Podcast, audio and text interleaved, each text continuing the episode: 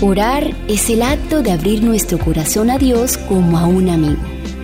La oración no baja a Dios hasta nosotros, antes bien nos eleva a Él.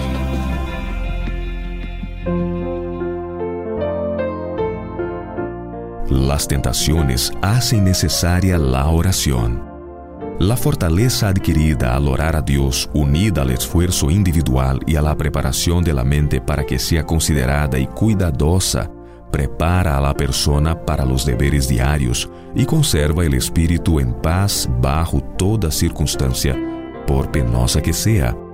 Las tentaciones a que estamos expuestos diariamente hacen de la oración una necesidad, a fin de que podamos ser guardados por el poder de Dios por medio de la fe los deseos de la mente debieran ascender en forma constante en oración silenciosa, suplicando ayuda, luz, fortaleza y conocimiento.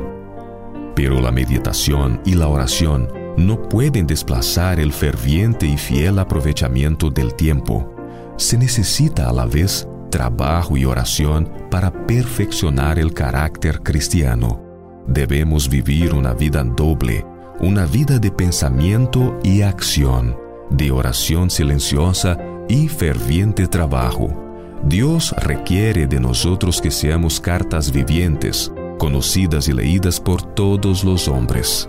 El alma que se vuelve a Dios en procura de fortaleza, apoyo, poder, mediante diaria y ferviente oración, tendrá nobles aspiraciones, percepciones claras de la verdad y del deber, elevados propósitos en cuanto a la acción y una constante hambre y sed de justicia.